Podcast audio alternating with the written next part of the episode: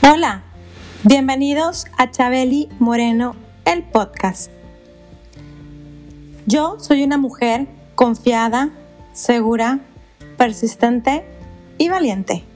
Y te invito a que te quedes a escuchar el tema del día de hoy, que está hecho para ti y para mí. Este espacio es para poder crear la vida que tú deseas. Espacio donde podemos aprender juntos.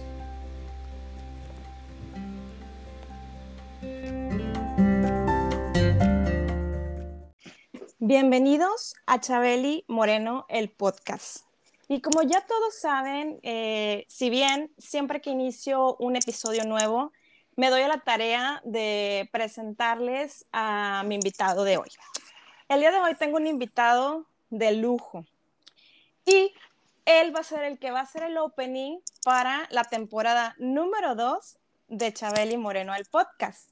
Entonces, quisiera platicarles un poquito y rápidamente ¿De qué se va a tratar esta segunda temporada? En esta segunda temporada, el enfoque que vamos a tener, además de este impacto eh, positivo para las personas y poder aportar algo para tu crecimiento personal, pues en esta segunda temporada voy a tener invitados, eh, los cuales se van a encargar de instruirnos y de darnos temas para la salud física. Si bien sabemos que todo es, está conectado, eh, debemos de tener salud física, emocional, mental, y todo debemos estar como en, un equilibrio. Pues si bien mi invitado de lujo del día de hoy eh, es el doctor Manuel García.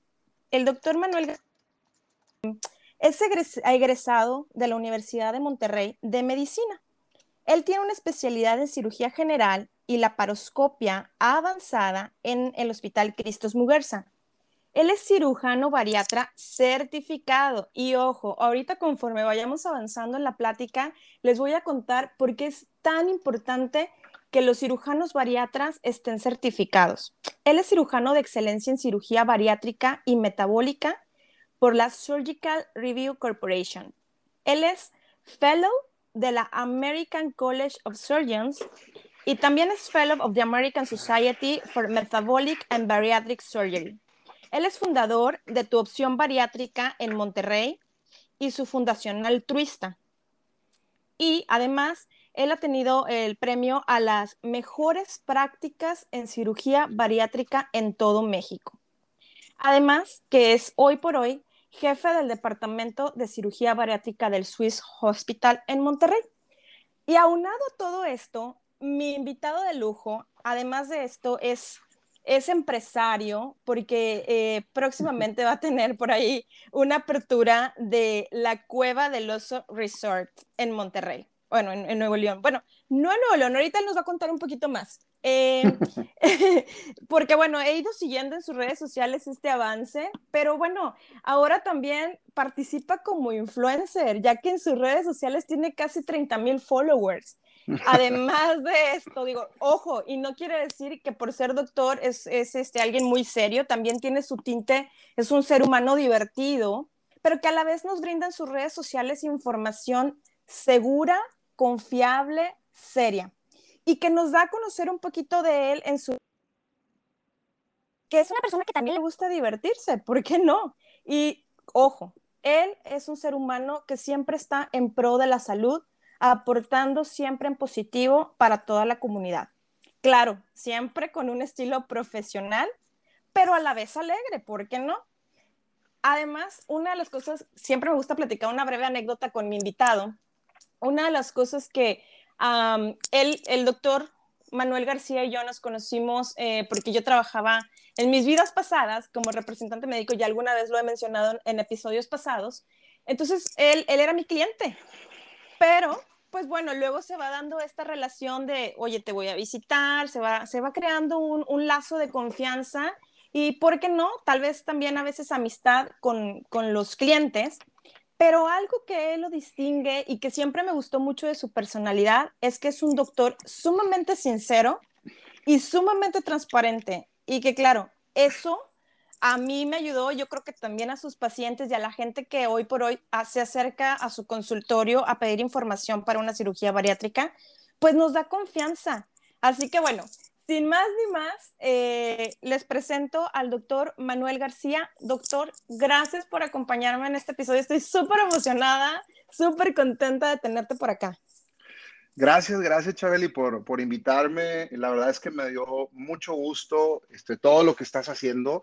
Este, y este podcast hasta a mí me sorprendió cuando me invitaste. Dije, órale, qué multifacética Chabeli, pero la verdad es que pues bien contento de estar aquí contigo y con todo el auditorio. Muchas gracias, gracias. Y, esto me da pie, a mencionar el tema que muy amablemente eh, me apoyaste a, seleccionar.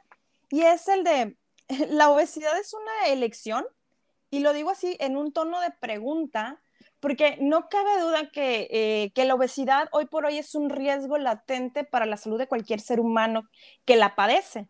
Además de que, pues, tú sabes que, y digo, ya tú nos contarás porque tú eres el experto, pero pues nos causa muchísimas otras eh, enfermedades que trae consigo, ¿no? Nos puede traer depresión, nos, trae asma, hipertensión, diabetes mellitus tipo 2, riesgos cardiovasculares, migrañas, eh, cansancio excesivo, doc. Entonces, pues cuéntanos, o sea, claro, ¿es una lección o no es una lección, doc? No, la verdad es que pues nadie quiere tener obesidad, ¿no? O sea, es una enfermedad como tal. Eh, de hecho, ahorita en el mundo hay 2.1 billones de pacientes con problema de obesidad y sobrepeso. Eh, y esta enfermedad de verdad es que está cobrando eh, muchas vidas, alrededor de 2.8 millones fallecen por estos, estos padecimientos. Entonces, y las enfermedades relacionadas, obviamente, ¿verdad? Eh, como la diabetes, como bien lo decía, la hipertensión eh, y el, asma, la apnea del sueño y todo esto. Entonces, em, nadie quiere padecer de una enfermedad. Es como si tú me dijeras, bueno, yo quiero padecer de cáncer. Pues nadie quiere tener cáncer, ¿no? Entonces, la, obesidad desafortunadamente la han catalogado como, como un estilo de vida, como, no, pues es que tú quieres estar así porque porque te encanta comer. Y finalmente, pues ya sabemos, ¿no? Eh, a través de, eh, múltiples estudios y publicaciones en revistas médicas serias donde nos dice que la obesidad es una enfermedad, es un estado crónico de inflamación y que esto conlleva a la degeneración hacia otras enfermedades. Claro, y es bien triste y lamentable. Fíjate que, pues de alguna manera todavía sigo un poco con esta parte de, del área médica. Digo, yo soy comunicóloga, pero lo que me llevó a trabajar en esto fue que estuve un tiempo eh, como voluntaria en la Cruz Roja porque estudié paramédico, pero sigo involucrada en, esta, eh, en estos temas con, pues, con mis amistades, ¿no? Que me dejó el largo de los 10 años en haber trabajado en compañías eh, diversas que tienen que ver con el sector salud. Y hoy justamente, o sea, así como cosa, como todo se va acomodando, ¿no? Eh, me llegó un, ex compañero, me comparte, porque él trabaja en la farmacéutica, que van a lanzar un medicamento nuevo para mm, combatir un poco este tema de la obesidad, pero me mandó unas estadísticas que me causan miedo, justo como tú lo comentas ahorita, porque de los tres países que están dentro de, de los que ocupan los primeros lugares eh, en este tema de prevalencia de lo mundial de obesidad, está Chile, México y Estados Unidos. Y es bien triste y lamentable eh, leer esto porque como país, como mexicanos, nos gusta competir, pero en lo malo. Y, esto estamos, estamos hablando del tema en adultos, pero ojo, también cuando, cuando yo estuve eh, muy involucrada en, esta, en este tema, eh, me daba cuenta también que somos el, país número uno que ocupamos la obesidad en, niños, infantil. Y entonces eso es demasiado triste, Doc, que desde niños estén ya sufriendo estas enfermedades porque su calidad de vida creo yo que no va a ser mm, la mejor. Sí, la, eh, ahorita, por ejemplo, 3 de cada 10 menores de los 5 a los 11 años padecen de obesidad y sobrepeso. 3 de cada 10. En, en los adolescentes de los 12 a los 19 años, 4 de cada 10 y 7 de cada 10 adultos tienen obesidad y sobrepeso en México. ¿Ok? Entonces, y fíjate, de estos, de estos en los adultos, sobre todo, el 70% de la población que padece de esta obesidad y sobrepeso, el 90% tienen diabetes. Entonces, este, tienen enfermedades que, que, los van degenerando y que, bueno, finalmente tú sabes cómo termina, ¿no? Desafortunadamente, esto no se detiene, la diabetes no se va a detener. Eh, con la cirugía podemos hacer que entre en remisión, pero eh, si el paciente continúa subiendo de peso, la diabetes va a seguir avanzando. Y si es un problema de salud pública, este, como, como muchos otros países, a veces como que esto lo, ponen en un plano o en un último plano a veces, donde no se les da la atención a la problemática de la obesidad infantil. Eh, sí hicieron algo en cuestión de las etiquetas nutricionales, en quitarle, por ejemplo, ahora a ciertas marcas, pues sus logotipos principales, ¿no? Para que los niños ya no busquen, ay, quiero del tal animalito, ¿no?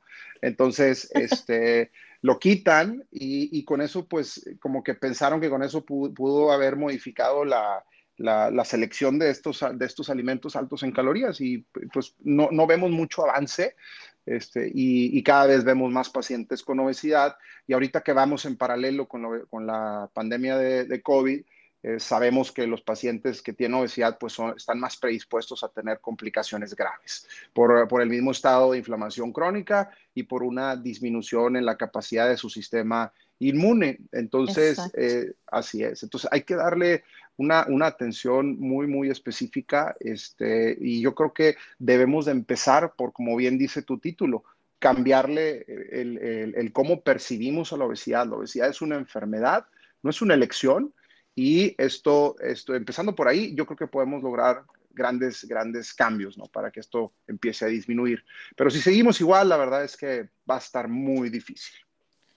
Oye, y qué importante, fíjate, ahorita que tú mencionas es, esto que hoy por hoy estamos viviendo con lo de la pandemia, eh, cómo el ser obeso te puede, o sea, te puede hacer un flanco así, este, directo a, a poder contagiarte de este virus, ¿no?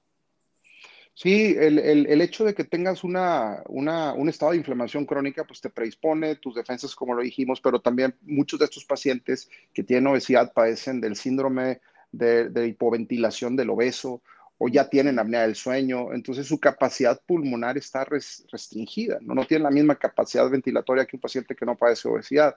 Y esto obviamente eh, hace que el, el, movimiento de las secreciones se entorpezca, y eso hace que el paciente pues esté más predispuesto, además de todas las situaciones cardiovasculares también que tienen, ¿verdad? Eh, hipertensión asociada y, total, el, el, paciente con obesidad pues obviamente si, si se llega a infectar pues el pronóstico es, es más difícil, ¿no? Claro, claro, claro.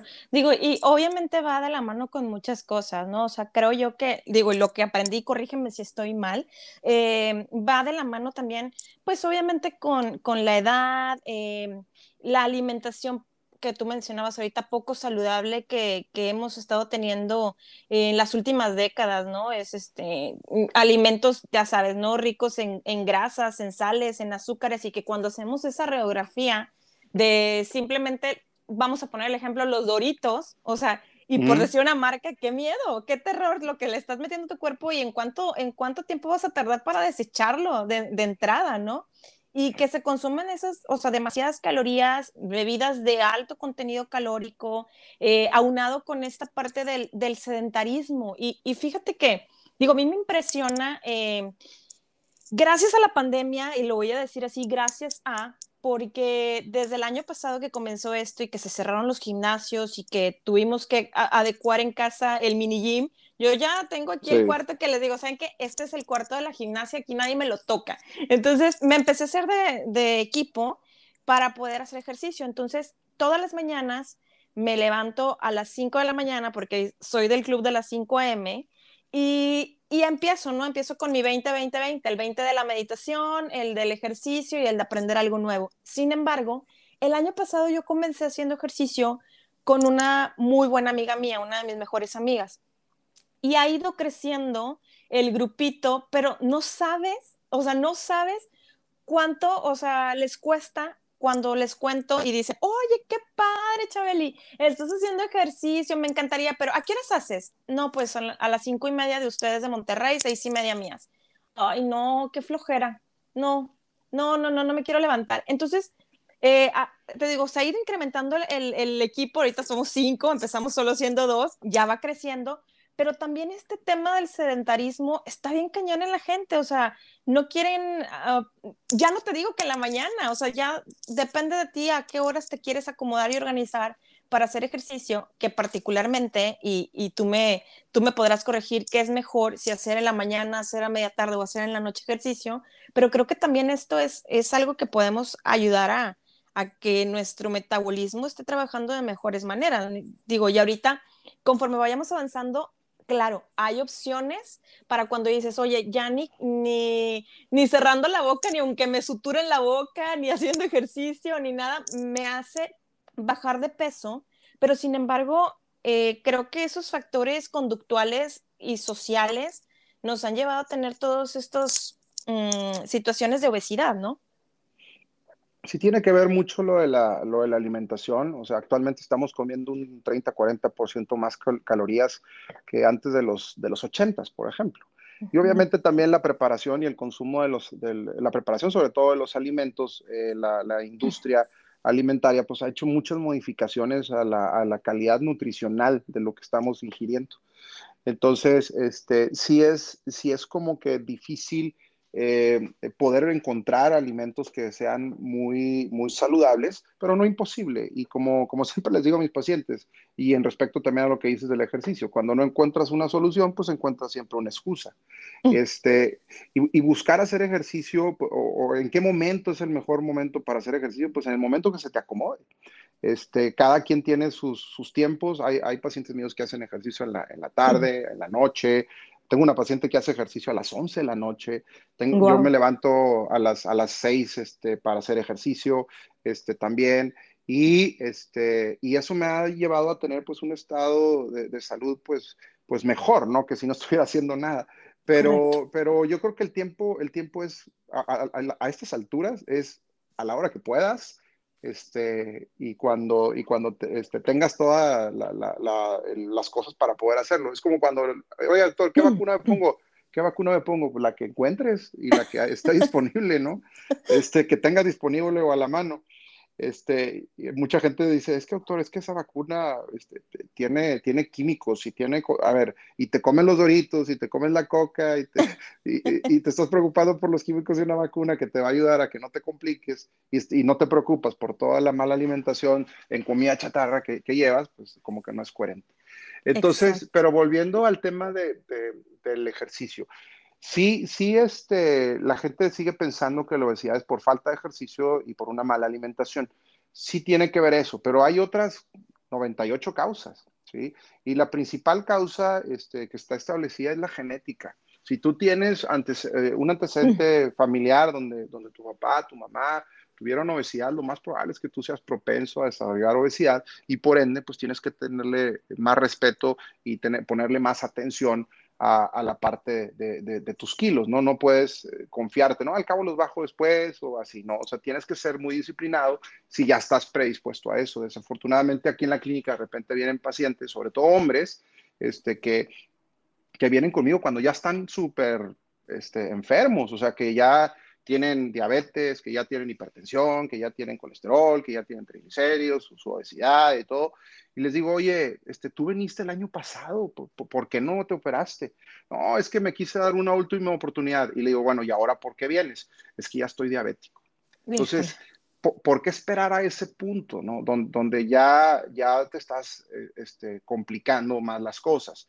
La mujer, digo, la mayor porcentaje de mis pacientes son mujeres, porque la mujer es un poquito más consciente y siempre, pues, tienen ese, ese sentimiento de apego hacia los hijos, a la familia, decir, es que yo quiero estar bien para, para poder este, cuidar a mis hijos, están muy chiquitos todavía, quiero durarles más años, quiero ver a mi nieto, o sea, la mujer es más consciente, el hombre es como que, eh, pues tengo la pancita normal, ah, la pancita cervecera.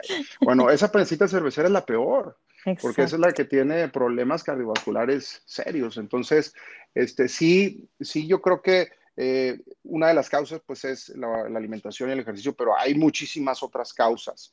Y, juzgar a un paciente por, por su obesidad, eh, sí es, a mí, para mí es incluso hasta, hasta molesto y triste porque muchos no saben por lo que pasó esa paciente. Y te platico una breve historia. Una, una, una chava me viene conmigo, este, con obesidad severa, ¿sí? y, este, y me dice, doctor, yo empecé a comer cuando tenía 12 eh, años, yo era delgadita y a mis 12 años empecé a comer, a comer, tengo fotos, estaba súper delgadita y empecé a comer porque mi padrastro abusaba de mí. Dios. Entonces, entonces empezó a comer y a comer y a comer y a comer para que al fulano ya ella no fuera como que un target, ¿no? O sea, que ya, que ya no le gustara y entonces, este, no, pues ya, ya no la lastimaba.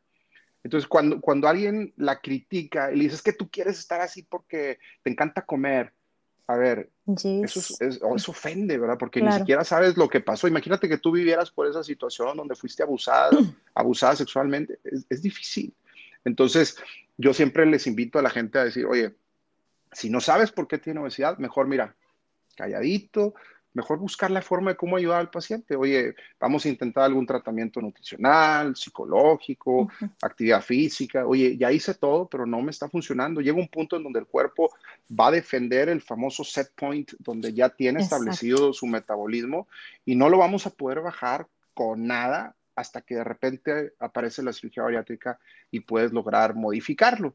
Entonces, pero, pero en vez de criticarlo, mejor ayudarlo y empezar a, darle comentarios positivos y apoyarlos y todo, porque, pues bueno, como dicen por ahí, nadie sabe lo que, lo que pesa el morral más que el que lo trae cargado, ¿verdad? Este, cuántas piedras trae, ¿verdad? Entonces, este, sí es importante que, que dejemos de estigmatizar a la obesidad y, empezar a ayudar a los pacientes para que, para que mejoren su salud. Exacto, no, y fíjate que aunado a esto, digo, como dices, nadie sabe lo que pesa el morral más que quien lo carga. Eh, imagínate, como acabas ahorita de contarnos esta historia, digo, hoy por hoy ella tenía un antecedente de algo más eh, eh, fuerte y, y, lastimoso en su vida, pero también afuera y como mexicanos, lastimosamente, somos bullying. O sea, bullying completo y eso también, o sea, te afecta, ¿no? De que nunca te bajan de, ay, la gordita o el gordito o así. Entonces, hay muchas cosas detrás, como bien comentas, este, incluso esto que, dices también, el tema de los dolores físicos, que si la espalda, las articulaciones, las rodillas, eh, eh, la apnea del sueño, eso debe ser también terrible. Eh, intolerancia al calor, infecciones, no sé, o sea, miles de cosas, como decía ahorita en principio, depresión, asma, esa sensación de falta de aire, que la disnea, pues está cañón, ¿no? Entonces, sí, dime. Y es que, y es que les dicen a los, a los pacientes, oye, es que ponte a hacer ejercicio. A ver, ¿cómo quieres que haga ejercicio? O sea, traigo 100 kilos arriba. ¿Cómo quieres que haga ejercicio? Sea, mis rodillas ya no me aguantan. O sea, camino tantito y me estoy ahogando. Y con alta posibilidad de infarto, ¿eh? O sea, le estás pidiendo a un paciente que pesa 120 kilos más que tú, que se ponga a hacer lo mismo que tú. No se puede, ¿verdad? Entonces, vuelvo a lo mismo, de repente se van a, a, ciertos lugares, a ciertos gimnasios, y les quieren poner a hacer las mismas rutinas de ejercicio que un paciente que no tiene obesidad. Entonces, hay, una desinformación también en, el, sector de, entrenadores, a veces hasta de nutriólogas, ¿sí?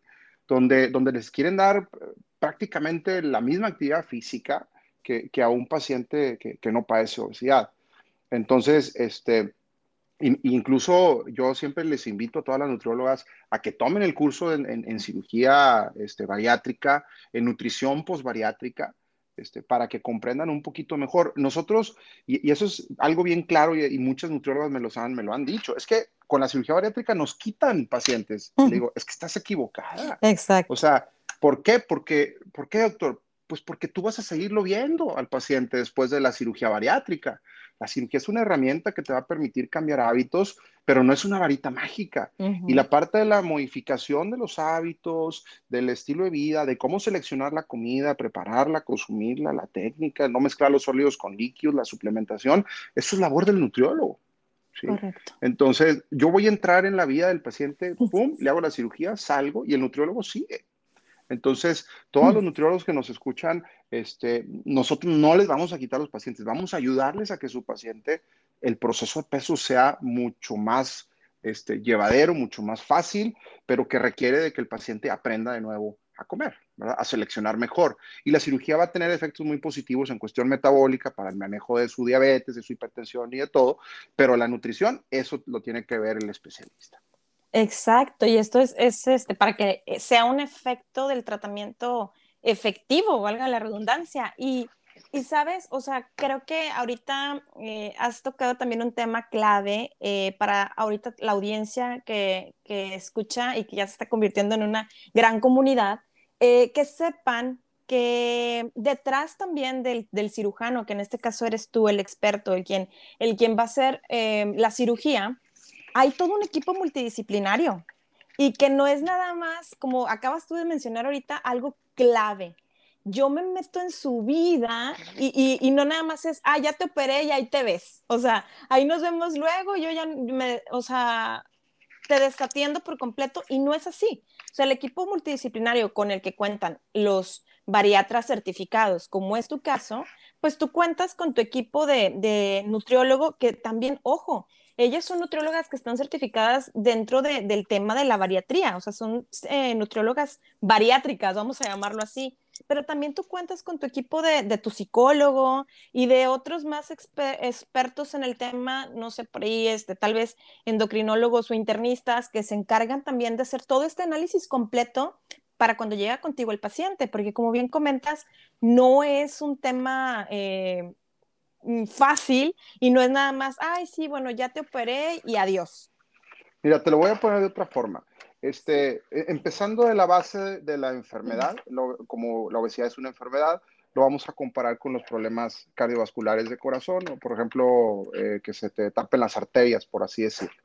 Tú llegas con un cardiólogo, te va a dar tratamiento para el colesterol y los triglicéridos. Eh, te va a estar monitoreando, o sea, digamos que el cardiólogo es el nutriólogo. Entonces te va a estar monitoreando, este, te va a hacer estudios, pero va a llegar a un punto de, ¿sabes qué? El colesterol sigue subiendo, pues está controlando, pero no mejora, ¿verdad? No está mejorando. Entonces le hacen un estudio porque el paciente tiene un dolor de pecho, le hacen un estudio y resulta que extrae una arteria parcialmente tapada, ¿sí? Entonces, ¿sabes qué? Déjame le hablo, o a veces los mismos cardiólogos, cuando son intervencionistas, hacen el procedimiento para destapar la arteria eh, a través de la del sistema de angioplastía. Y entonces le, destapan la arteria con un balón, ¿verdad? Y le ponen un stent y ya se destapa la arteria y el paciente evoluciona muy bien y sigue muy bien, ¿no? Entonces está cuidando, sigue con sus pastillas. Pero luego de repente, dice el cardiólogo, ¿sabes qué? Ya se volvió a tapar la arteria y no, no está funcionando el tratamiento.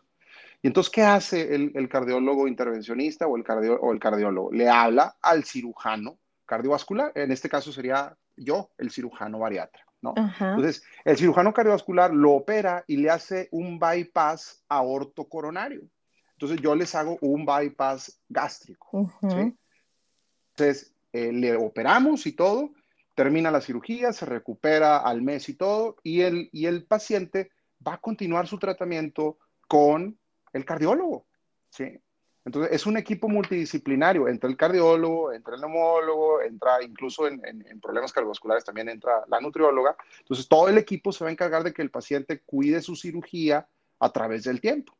En cirugía bariátrica es igual. O sea, yo voy, eh, no funcionó la nutrióloga porque eh, hay factores eh, metabólicos que no están funcionando en el cuerpo del paciente, ya tiene un set point establecido, hay que modificarlo. Entonces, entro yo, les hago la operación, termina el proceso de recuperación, pero continúa el equipo multidisciplinario con la nutrióloga, con la psicóloga, con las coaches, los grupos de apoyo, para que el paciente mantenga su cirugía este, estable y que mantenga su peso ¿verdad? a través del tiempo. Entonces, pero si te fijas, como las dos son enfermedades, las dos tienen un tratamiento muy similar, pero la gente piensa que la cirugía bariátrica es para verse bien. Exacto, exacto. Y, creo no que es así? no, exacto, porque no es una cirugía estética, y, lastimosamente en nuestro país, pues no, aún no entra aprobada, pues digo, la, obesidad es una enfermedad, pero aún no está aprobada para que la cubra los seguros, ¿no? aquí el paciente tiene que pagar por sí solo la cirugía bariátrica, pero ojo, es para que tu calidad de vida sea muchísimo mejor. Y como bien dices, tal vez la diabetes no se va a curar, pero se va a remisionar y, mira, yo conocí a una compañera este, que se operó de cirugía bariátrica, le hicieron un bypass. No te miento, cuando nos tocaba ir a algún congreso o, o compartir habitación, yo creo que ella se tomaba más de 20 pastillas en la mañana, entre para su diabetes, para el hígado graso, para la hipertensión, bla, bla, bla. Cuando la operaron de la cirugía bariátrica, llegó a cero pastilla Entonces, eso es genial, la verdad, o sea, eso es un aporte genial, claro. Yo creo que todo ser humano que eh, preparado o que ya le pasó por la cabeza acudir a un experto, un profesional para hacerse una cirugía bariátrica, tiene que estar consciente de que esto es un cambio de hábitos total, porque también me tocó el otro lado de la moneda, quien una ex compañera también que se había hecho una manga gástrica, y ahorita nos platicas de los dos tipos de cirugías bariátricas que existen, eh, para que nuestro auditorio nos pueda comprender un poquito mejor de lo que estamos hablando. Oye, pues ella eh, estaba yo creo más gordita de cuando se operó y habían pasado solo cinco años de su manga gástrica. Pero ¿qué pasó? Que ella se convirtió en una paciente vamos a decirlo así, mañosa, porque a lo mejor esos taquitos que se comía antes de la cirugía bariátrica, se los empezaba a comer en partes. Pero, ¿sabes? Creo que también fue muy de la mano de que el médico que lo operó en ese momento no estaba a lo mejor certificado o no tenía un equipo multidisciplinario apto para darle ese seguimiento a ella como paciente. Entonces la soltaron y pues ella estaba más gordita de que cuando antes de que se operara. Era tremendo. Fíjate que una de las cosas que es bien importante es que para, para que un paciente se pueda operar de cirugía bariátrica tiene que estar dispuesto a hacer cambios. hay pacientes que han estado conmigo y vienen y consultan y todo y esto, oye, tienes que dejar de fumar. No, no voy a dejar de fumar, doctor. O sea, desde ahorita le digo, pues yo desde ahorita te digo que no te puedo operar, ¿verdad? Entonces, es que, doctor, yo lo voy a pagar, es que no me interesa tu dinero, o sea, me interesa el éxito. Entonces, a mí me gusta tener pacientes exitosos. Entonces, pacientes que no, que yo veo alguna debilidad en cuanto a, que no van a cambiar los hábitos, yo prefiero no, no operarlos. Eh, ya cuando están listos, este, preparados mentalmente, emocionalmente, físicamente, pues entonces los operamos. Pero en ese momento yo les digo, ¿sabes qué? Va a llegar en un punto en donde vas a decir, ya no me importa dejar el cigarro, ya no me importa dejar el refresco, ya, no, ya me comí las pizzas que me tenía que comer, ya, ya flojeé mucho tiempo, ahora sí voy a hacer actividad física, ahora sí voy a dormir bien, ahora no me voy a desvelar, ahora voy a mejorar mis, mis relaciones con interpersonales, ya voy a sacar a la gente tóxica de mi, de mi vida, voy a empezar a tomar mejores decisiones. En, en, ese momento está listo el paciente, porque también pasa eso, ¿no? Hay, desafortunadamente, cuando hay cirujanos no certificados y que no tienen equipos multidisciplinarios, pues sí, la cirugía es más barata, ¿no? Pero nada más es, pues vente, te operas y vámonos, ¿no? Ya se acabó el tratamiento y eso condenas al paciente al fracaso. Eh, hay, hay, pacientes que desafortunadamente han venido con nosotros y luego, no, pues eh, se van a otro lado a operar y luego nos vuelven a buscar y digo, oye, pero ¿por qué no te operaste con nosotros? No, es que el costo estaba más, más alto. Entonces, este, pero eh, sí, este, ah, me doy cuenta que pues mi, mi, doctor pues no tiene nutrióloga, no tiene psicóloga, no tiene nada. Entonces le digo, pues es que ahí está la diferencia, ¿no? Entonces, a veces el irse por un costo más barato, pues tiene repercusiones en el éxito del, procedimiento. Eh, y siempre les digo a, los pacientes, es como cuando te vas a tirar de un paracaídas. Llegas a la tienda y te dicen, este, eh, me quiero aventar. Bueno, tenemos estos dos paracaídas. este es el que pues está más económico es bueno, pero pues es económico. Y tenemos este que es excelente, pero de este nos llegan en una semana. ¿qué haces? ¿Te avientas con el que está, que quizás no se abra cuando vas bajando, o te esperas una semana, ¿no? La, obesidad, la obesidad no apareció el día de ayer, ¿no? Estamos de acuerdo en eso. La obesidad fue progresando. Entonces, esperarse una semana, esperarse un mes, dos, tres meses, no, no te va a cambiar este, nada, no, no, te va, no te, vas a, te vas a subir de peso, te vas a subir de peso uno, dos kilitos, no pasa nada. Es, es más, eh, es muchísimo mejor esperarse a tener el, cirujano adecuado, certificado, con el equipo multidisciplinario, con todo lo que se requiere para que tu cirugía sea lo más segura posible y que tengas el mejor resultado. ¿no? Entonces, este, por eso, eso es la importancia, ahí en, en, el caso que tú platicas de las dos pacientes, una paciente con un buen tratamiento, un seguimiento postoperatorio, una buena cirugía, éxito, remisión de sus enfermedades. Una paciente, pues con una cirugía quizás regularmente hecha o bien hecha, pero sin seguimiento, sin este tratamiento postoperatorio, fracaso. Entonces, este, eso es clave para que el paciente tenga el éxito. Claro, sí, claro, definitivamente. Y, te digo, porque lo, lo he visto y demás. Ahora, existen dos tipos de cirugías y yo creo que este es un cliché y un tabú ahí entre ¿con cuál me hago, doctor? ¿Me hago un bypass o una manga gástrica? Bueno, e, eso es bien importante. Eh, cada paciente requiere o, tiene una cirugía en base a sus necesidades. O sea, ni a todos les podemos hacer mangas, ni a todos les podemos hacer bypass gástricos, ni a todos se les hace derivaciones, ni a todos se les ponen bandas. O sea, cada paciente tiene su necesidad en base a su historial médico, sus enfermedades actuales, sus padecimientos, y en base a eso se selecciona el tipo de cirugía. Por lo que cuando a mí me preguntan, doctor, ¿cuál es la mejor cirugía? Es que me dijeron que el bypass es la mejor cirugía, o es que me dijeron que la manga es la mejor cirugía. Le digo, la mejor cirugía es la que aprendes a usar. ¿sí? Esa es la mejor cirugía. No, el, el, procedimiento en base a las enfermedades, bueno, por ejemplo, si eres diabético, tienes obesidad grado 3, tienes problema de colesterol, de triglicéridos, de reflujo, definitivamente el bypass gástrico es la mejor cirugía para ti por tus enfermedades.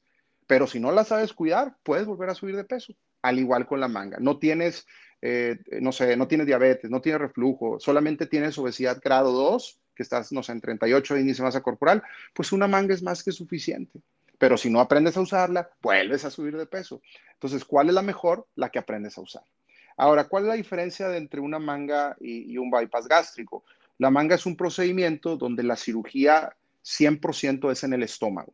No tocamos el intestino, se hace una resección de alrededor del 80 al 85% del estómago. El estómago es como una bolsa, lo vamos a hacer ahora como un tubo. ¿sí? Y eso va a hacer que disminuya la capacidad gástrica, te va a caber menos comida, te va a sanar más rápido, vas a estar menos ansiosa, menos antojada, menos hambrienta por las modificaciones hormonales que realizamos con el procedimiento. A diferencia del bypass, donde la cirugía es un 50% en el estómago y otro 50% en el intestino. El intestino. Así es. Y ahí hacemos puentes para poder pasar los alimentos por diferente vía. Ya no van a pasar los alimentos por la primera parte del intestino delgado, sino hasta la segunda. El intestino tiene tres porciones. Entonces nos vamos a ir del estómago hacia la segunda porción. En el, normalmente uno come llega al estómago y pasa por la primera porción del intestino. Entonces vamos a hacer un puente del estómago a la segunda porción y eso nos va a ayudar a que disminuya también la absorción de calorías, no solamente la parte que tiene la manga, que es la parte restrictiva y hormonal y metabólica, sino aparte le agregamos una disminución adicional a la disminución de las calorías. Exacto. Entonces, esas son las diferencias de ambos procedimientos. Sin embargo, bueno, si el bypass sigue siendo el estándar de oro, en el tratamiento eh, de, las, de, la obesidad en cirugía bariátrica. Sí, exacto, está como, considerado como el gold standard. Eh, ahora, eh, pues yo noto en mi persona que tengo pues gorduritas, ¿no? Estoy un poquito pasada de peso. ¿Cómo puedo decidir o cómo me ayudaría o sea, acercarme con, con un experto, contigo? Que decidir, tiene que ver con corporal? Sí, claro. El índice de masa corporal es la medida que, tenemos, que es la, em, digamos que la más popular y la más cercana a lo que se necesita para establecer el grado de obesidad. No nos dice el, porcentaje de masa muscular. Eh, ojo, porque hay pacientes de repente que vienen con nosotros y que es que me quiero operar. Y digo, pues que traigo 20 kilos arriba. Pues sí, pero no, tienes 0% de grasa casi casi, ¿no? O sea, todos musculosos, bueno, ellos no son candidatos a una operación. Por eso el paciente se tiene que individualizar y valorar este, en una consulta. Pero el índice de masa corporal lo puedes buscar en cualquier este, em, buscador de internet, eh, valga la redundancia, este, le pones IMC o BMI y te sale y haces tu cálculo, pones el peso y entre la talla al cuadrado y eso te va a dar un número. Si ese número está por arriba de 30, ya tienes obesidad. Si está por debajo de 30, eh, hasta 25 tienes sobrepeso. Pacientes que tienen arriba de índice de masa eh, de 30 ya pueden empezar a ser candidatos eh, y obviamente pues va a depender de la valoración en la consulta para determinar las enfermedades que tienen. Hay pacientes que no son candidatos aún teniendo obesidad, entonces porque tienen algún procedimiento previo que compromete el hacer una cirugía bariátrica, donde este, ya, no sé, por ejemplo, eh, un paciente que tuvo un accidente desafortunadamente y, fue, lo abrieron pues prácticamente todo el abdomen, le quitaron el vaso, le repararon el hígado, le quitaron un riñón, pues ese paciente no se puede operar, ¿verdad? porque va a haber muchísimas adherencias este, y el riesgo es mayor que, que, la operación. ¿verdad? Son casos muy seleccionados, pero por eso es que la valoración preoperatoria y la consulta es fundamental para establecer la seguridad de la cirugía. En la seguridad, pues estamos igual que una cesárea prácticamente, ¿no? O sea, nosotros tenemos un porcentaje de riesgo del 0.7% después de 3.000 pacientes operados, pero pues eso es en base a la buena selección del paciente, al el hacerles eh, su, su, preparación con dieta preoperatoria, estudios preoperatorios, valoraciones por los equipos multidisciplinarios, a veces especialistas adicionales, este, y, por ello tenemos un porcentaje muy, muy bajo. Hay lugares donde de repente se brincan estos procesos o protocolos de preparación y los riesgos se suben. Y entonces luego la gente piensa, es que esa cirugía es muy peligrosa. No, es peligrosa cuando no te preparan bien, ¿sí? Entonces, este, cuando un paciente está bien preparado, el riesgo es muy, muy bajo y controlable, ¿sí? Y con un beneficio muy alto, porque quitar la obesidad, pues te va a mejorar todas las enfermedades que conllevan.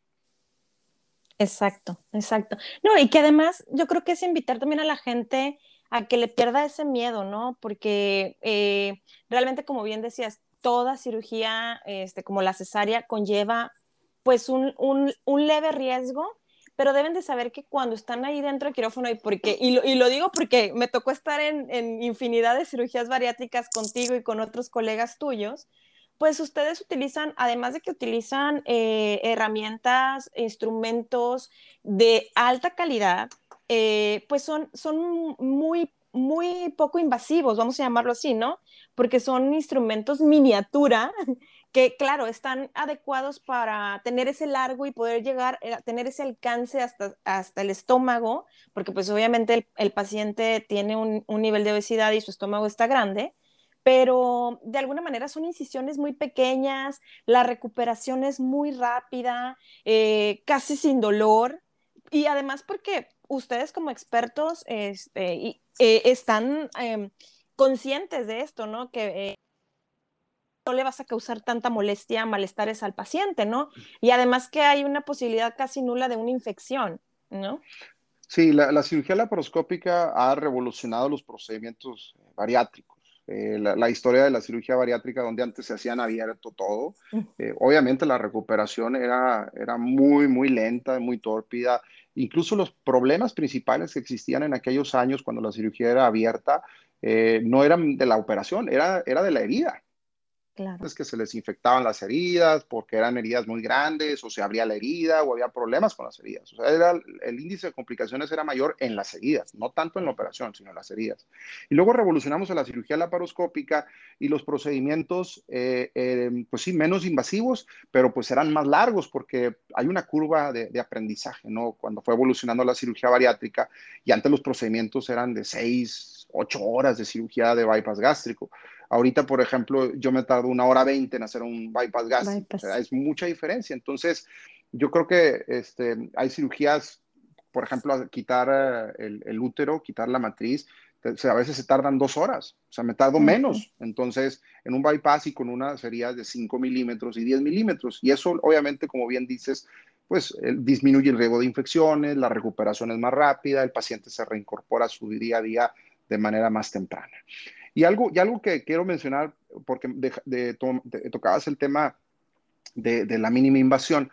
Mucha gente piensa, dice, no, es que esa cirugía es, es muy grande y te van a mutilar tu estómago. este, bueno, y cuando te quitan el apéndice porque está inflamada, eh, pues es mutilar el apéndice. Y cuando te quitan la vesícula porque tiene piedras, te están mutilando la vesícula. Cuando tienes problemas de sangrado y hay que quitar el útero, pues te están mutilando el útero. ¿Cuál es la diferencia? No, pues es que esa es una enfermedad, la obesidad también. Entonces, estamos haciendo un tratamiento para donde, se, donde hay una producción excesiva de esta hormona grelina, en el caso de la manga, ¿sí? Este, que va a ayudar a que tengas menos antojo, menos ansiedad, este, que te llenes más rápido porque va a ser restrictiva. Entonces, el problema es que, repito, la gente debe de separar esas, esas dos cosas. La cirugía no es estética, no es para verse bien, es para una enfermedad que es la obesidad. Correcto. Sí, y además, esto que mencionas, digo, yo me tocó entrar a varias cirugías contigo, te decía, y con, con otros doctores, médicos. Eh, sin embargo, tu habilidad también es algo muy rápido, o sea, no, no te vas a tardar las horas ahí en, en, el, en el, quirófano. Incluso eh, de la manga, ¿qué te gusta? 30 minutos, a veces me tocó contarte hasta 25 minutos, eras demasiado rápido. Entonces, eh, creo que es algo rápido, ¿no? Y, no, no deben de tenerle ese miedo y ese pavor a, a, voy a ser mutilado, pues es para tu bienestar, es para mejorar tu calidad de vida y que por supuesto que pues van a saciar esa, esa hormona del hambre y por ende vas a tener otros beneficios en, en, en, tu calidad de vida. Sí, yo creo que el, el hacer las cosas todos los días, eh, de manera constante con el mismo equipo, este, en el, el, mismo team, por así decirlo, la misma anestesióloga, los mismos socios, ayudantes, cirujanos, la misma instrumentista, el mismo cirujano, todos los días, cuatro veces al día, creo que hace que los procesos sean más eficientes, más seguros, más eficaces, eh, por lo que el paciente pues se ve beneficiado. ¿sí?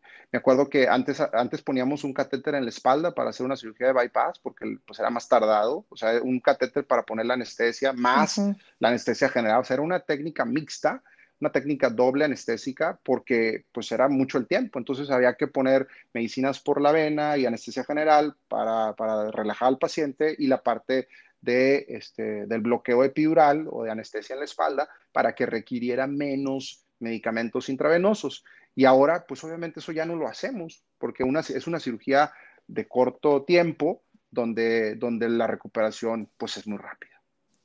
Exacto. Ahora, Doc, una pregunta, yo creo que esta pues la, la debe de tener mucha gente. ¿A partir de qué edad puedo ser candidato a una cirugía bariátrica? Muy buena pregunta. Fíjate que eh, yo tengo pacientes operados desde los 14 wow. hasta, hasta los 72.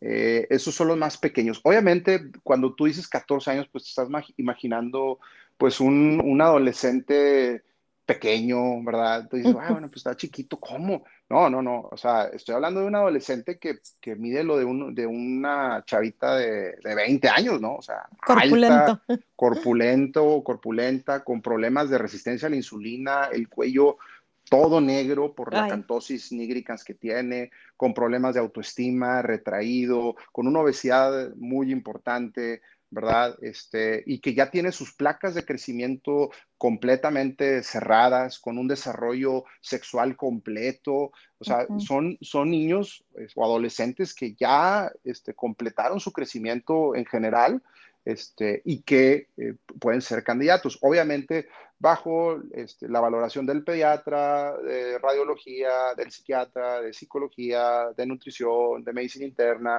O sea, tiene que entrar un equipo más extenso para poder determinar la seguridad.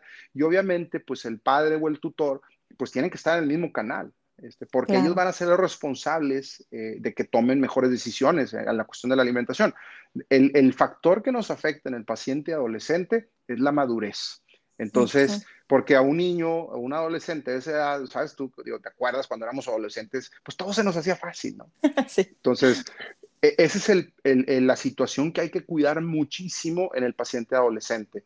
El decir, eh, no puedes comer esto, no puedes tomar esto. Y luego cuando llegan los 18 que quieren empezar a tomar alcohol y todo eso, hay que ser muy prudentes y muy cautelosos porque ahí el, tutor o el papá o el padre o la madre juegan un papel fundamental. ¿verdad? Entonces, sí tiene que estar muy bien seleccionado. No todos van a ser candidatos, pero hay unos que sí pueden ser.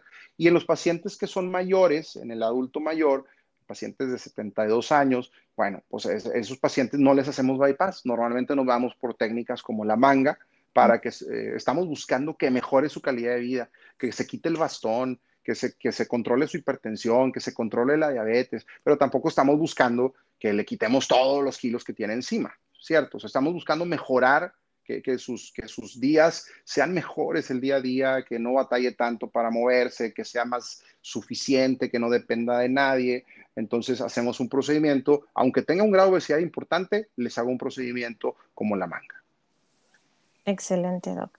Doc, pues para ir cerrando nuestra conversación tan interesante, que creo que es un, un tema que a todos nos debería de, de, marcar el foco rojo, ¿no? Cuando vemos esos kilitos de más eh, y acercarnos con los profesionales. Yo hoy por hoy me quedo que eh, el, el, resultado de una cirugía bariátrica, llámese un bypass gástrico o una manga gástrica o cualquiera que sea el, el tratamiento, pues nos va a ayudar, ahora sí que como lo mencionábamos al principio, a, a reducir eh, estos, estos síntomas o estos malestares como la depresión, el síndrome metabólico, el riesgo cardiovascular, el cansancio excesivo, la diabetes tipo 2, que ojo, ya mencionamos que no se va a curar, pero se va a remisionar, la hipertensión, el asma. Pero tú, Doc, ¿qué nos dejas a, nuestro auditorio eh, de recomendaciones, de tips que pueden hacer para que, eh, por ejemplo, ahorita que tú también mencionabas eh, creo que esa parte de la cantosis, ese síntoma que se nota y se ve incluso hasta un poquito mal, eh, es, un, es un foco rojo para que paremos las antenitas y digamos, oye, ¿sabes qué? Algo le está pasando a mi cuerpo, además de que estoy viendo que tengo kilos de más, pues poner esa atención y hacernos responsables. Yo creo que el, el, punto principal es eh, acudir a la, a la nutrióloga antes de que padezcas obesidad. O sea, mucha gente piensa que ir a la nutrióloga es cuando ya tienes el problema.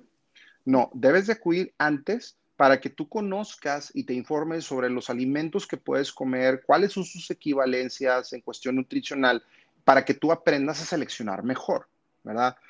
y que no llegues a ese punto. Entonces, siempre hacer una medicina preventiva es mejor. Entonces, acudir a la nutrióloga o a la, médico bariatra antes de que padezcas obesidad, incluso antes de que padezcas sobrepeso.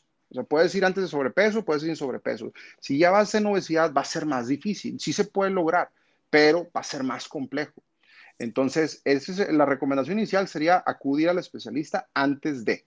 Si ya tienes obesidad y estás teniendo manchas en tu cuello y todo, pues ponerle atención. O sea, ya tu cuerpo te está avisando que, estás teniendo un problema, estás teniendo cambios metabólicos, que tu menstruación se empezó a modificar o que se está deteniendo, que ya no está saliendo lo mismo, o que está saliendo muy abundante o que se están espaciando los periodos, bueno, entonces eso es una alerta para poder ir. Oye, ¿sabes qué? Es que en el día me estoy quedando dormido a cada rato, me paro en el semáforo y me quedo dormido y luego me toca la ventana para que me despierte o en las salas de espera de, ahí de, de, algún, este, no sé, de algún banco, cualquier cosa, ¿no? Bueno, esos son datos de que tu oxigenación no está al 100% y es para que busques ayuda inmediatamente. Si tú tienes un perímetro abdominal aumentado y dices, oye, es que esta es la pancita cervecera, no, busca de, este, atención porque esa es la que más problemas tiene. No, pues que yo nomás tengo la panza, o sea, de lo demás estoy delgado. Esa es la peor, ¿verdad? Esa es la peor. Entonces busca ayuda inmediatamente. Y en cuestión de nutrición, este, para, para, los pacientes que, que, que, tienen, o sea, para modificar sus hábitos, yo les diría, cuando sientas que estás comiendo, cuando estás comiendo, te acabaste el plato y dices, me quedó un huequito, deja ese huequito, ya no le pongas nada, ¿verdad? Ahí déjalo. Eso te va a ayudar mucho. Cuando estés comiendo, bórrate de tu cabeza ese pensamiento que tu mamá te decía, no te levantas de la mesa hasta que no te acabes todo. Bórratelo, deja algo, ahí deja algo, que quede algo, ¿verdad? Y de preferencia, este, que queden los carbohidratos, ¿verdad? Siempre empezar por la proteína, ese es otro consejo. Empieza siempre tu plato por la proteína para que te vayas llenando, ¿sí? Y haz pausas mientras estés comiendo. Nunca mezcles los líquidos con los sólidos, porque el mezclar los, los líquidos con los sólidos va a hacer que el estómago se vacíe más rápido y te va a caber más comida. Entonces, eso se cuenta que serían mis tips para evitar este, empezar a tener problemas de sobrepeso. Wow, yo me quedé ya, ya tomé nota ahorita de todos los tips, porque sí son importantes y, y, créeme que a veces es por desconocimiento o a veces lo hemos escuchado, pero lo dejamos así de lado y, y no, no somos conscientes. Entonces, pues es, es, para mí están excelentemente bien estos tips y creo que para el auditorio le pueden ser muchísimo, de muchísima ayuda. Doc, pues muchas gracias. Gracias por haber participado conmigo en este nuevo episodio y en esta nueva temporada. Tú tienes el, el, opening de la nueva temporada, de la Season 2. Entonces, este, Doc, quisiera que nos compartieras en dónde te pueden encontrar para que aumente todavía esos casi 30 mil seguidores. Ah, bueno. Eh, estamos como tu opción bariátrica en Instagram, en, Twitter, en Facebook, en, hasta en TikTok, ya. ya, ya viste TikTok. Tu opción bariátrica. Así estamos en todas las, redes sociales. Este, los invito a seguirnos eh, para pues bueno, que eh, puedan ver lo que hacemos y cómo estamos ayudando a la gente a cambiar sus vidas. Y para cerrar, pues yo te diría invitar al auditorio a que dejemos de, juzgar a la gente que padece esta enfermedad. Nadie te juzga por tener apendicitis, pero sí te juzgan por padecer obesidad. Entonces, invitarlos a dejar de juzgar, a entender que la obesidad es una enfermedad que requiere de un tratamiento ya sea médico, nutricional, pero también quirúrgico, y eh, dejar de estigmatizar pero sobre todo dejar de normalizar la obesidad. No se trata de, que quiero estar más delgada para verme mejor, se, se trata de estar más sanos. Buenísimo, Doc. Excelente. La verdad es que tiene razón. Eh, hay que dejar eso y aplica para este tema de la obesidad y para todo eh, en general, ¿no? Este, cuando nos dejemos de juzgar al de al lado, yo creo que vamos a vivir una vida más tranquilos todos. Entonces, está excelente este, este consejo, este, este tip de tu parte. Y pues te digo, nuevamente yo te agradezco, te agradezco infinitamente por, por regalarme eh, de tu tiempo, de tu sabiduría. Este, eres un experto en la materia y, creo que por eso pues te, te, elegí y no porque esté platicando aquí contigo. Tú sabes que tengo por ahí este contacto de, diferentes colegas tuyos. Sin embargo, eh, cuando me tocó verte en acción y que eh, mis conocidos, mis amistades me decían, oye, es que yo me quiero operar o yo quiero esto, siempre les decía, mira, pues ahora sí que yo he visto a, diferentes eh, médicos y cada quien tiene su estilo, pero yo hoy por hoy te puedo recomendar a tal, tal, tal, y en esa lista siempre estabas tú. Entonces, este, muchas gracias, de verdad. Gracias, gracias, Chabeli, por, por invitarme y pues un placer escucharte y platicar contigo. Muchas gracias. Y las puertas de, este podcast quedan abiertas porque creo que es un tema muy, muy amplio y que podemos ahondar en, más temas, ¿no? Que, conllevan a, este tema de la obesidad, de la cirugía metabólica, de la cirugía bariátrica, ¿no? Con todo gusto, sí. La verdad es que sería un honor y invitar a la gente incluso a que, a que nos escriba y, si quieren que se toque un tema en particular, pues lo podemos desarrollar. Exacto, aceptamos todo ese tipo de sugerencias y opiniones. Muchas gracias nuevamente y pues bueno, recuerden que les abrazo con el alma y Dios primero.